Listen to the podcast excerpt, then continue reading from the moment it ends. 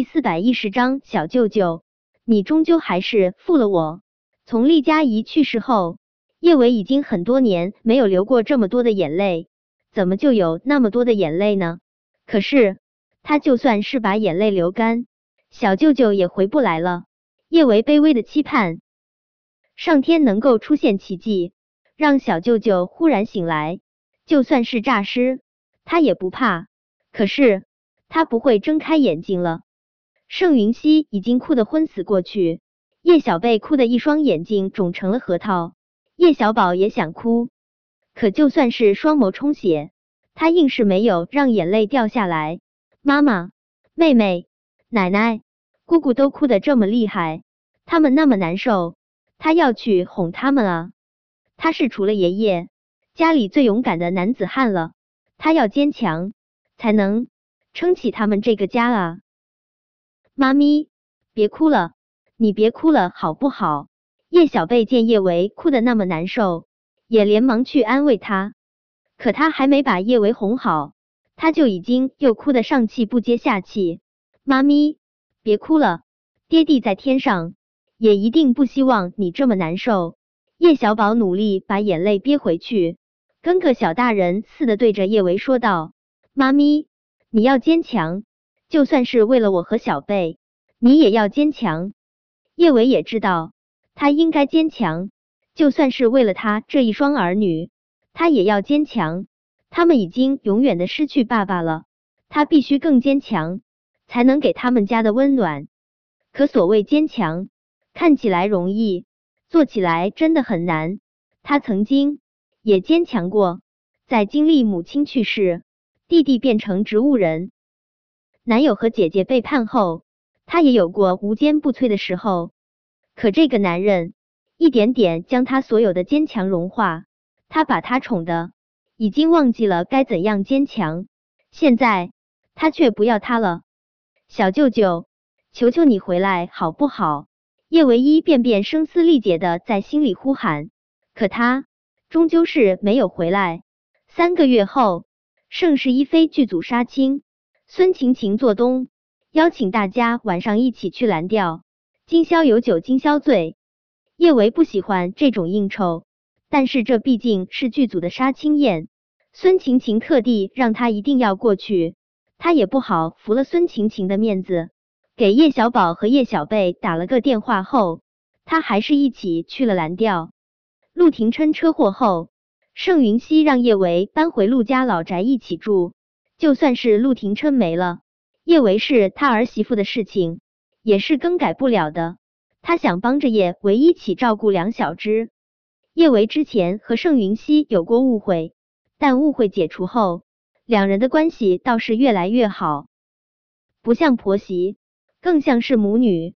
他也很感激盛云熙的好意，可他更想住在浅水湾别墅这里。到处都有他和陆廷琛甜蜜相处的痕迹。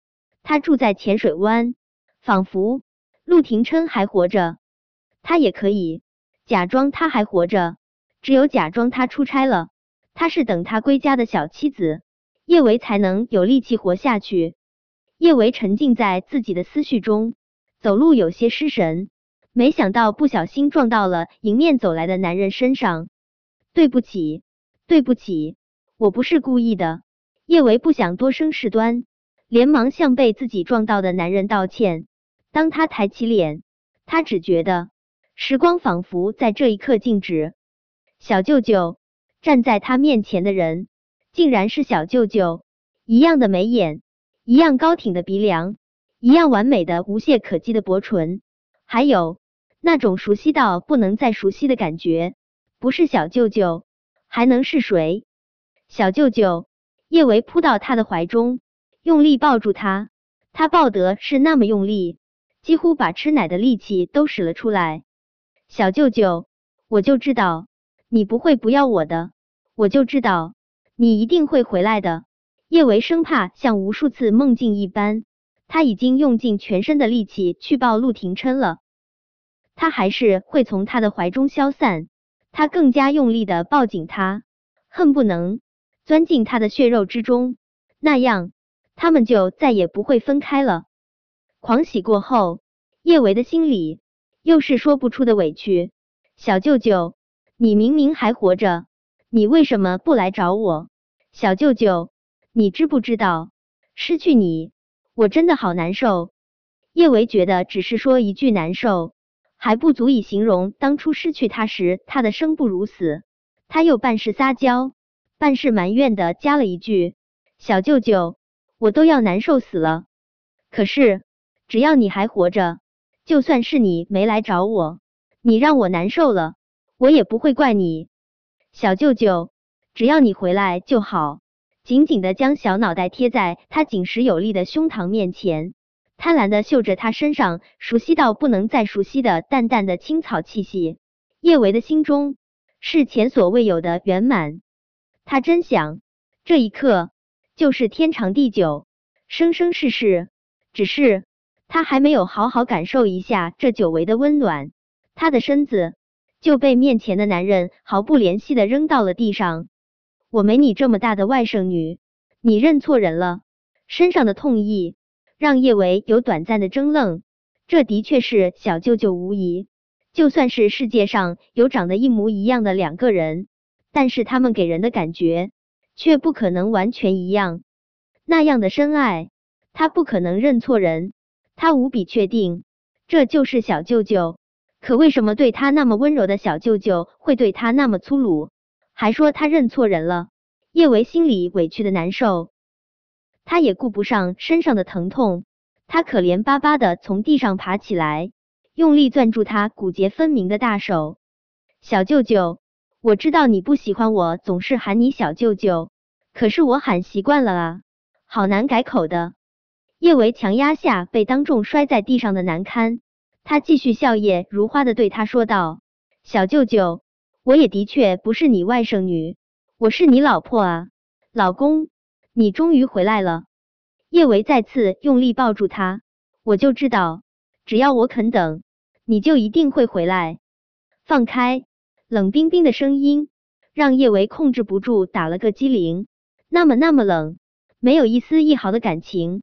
不像是伪装，可是那个把他捧在手里怕摔着，含在嘴里怕化了的小舅舅，怎么会用这种声音对他说话？小舅舅，你怎么了？你怎么会？叶维话还没有说完，身子就再次被毫不留情的摔在地上，滚滚！叶维眼眶一酸，眼泪就控制不住滚落。他无数次幻想过奇迹发生。他和小舅舅重逢的画面，他幻想的每一幅画面都是甜蜜而温暖。他从来不敢想小舅舅会面无表情的让他滚，还摔了他。许久许久之后，叶维才找回了自己的声音，他声音哽咽着问道：“小舅舅，你这是怎么了？我惹你生气了是不是？你为什么要要让我滚？”本章播讲完毕。想提前阅读电子书内容的听友，请关注微信公众号“万月斋”，并在公众号回复数字零零四即可。